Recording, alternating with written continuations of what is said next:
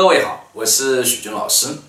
在平时的工作跟生活当中哦，我们会经常提到一个词叫满意，比如员工满意感，比如呢孩子满意等等。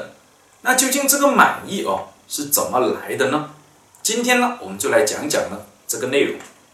满意呢主要来自于哦我们实际的所得和我们的期望之间的对比。如果实际所得呢高于我们的期望，我们就呢容易产生满意感；反之呢就容易产生了不满意感。那这里要解释一个概念哦，什么叫期望？是指我们做一件事情之前哦。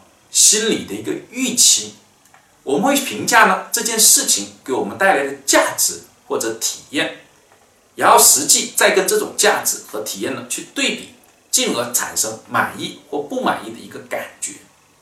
比如说看电影，有时候我们会认为呢这是一个烂片，或者这是一个不错的片子，那这到底怎么来的呢？如果一个电影哦之前大做广告，那么就会提高我们对它的一个期望。而当你到电影院里去看的时候，你会发现呢，它并没有达到你的期望，进而就会产生了不满意感，觉得这是一个烂片。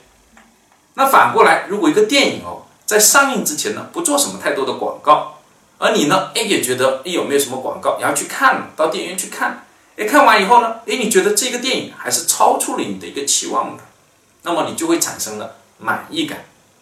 在我们的工作和生活当中哦。我们一定要学会去调控他人的一个期望，甚至包括自己的一个期望，这样我们的工作才会呢比较顺利，生活也才会呢更开心。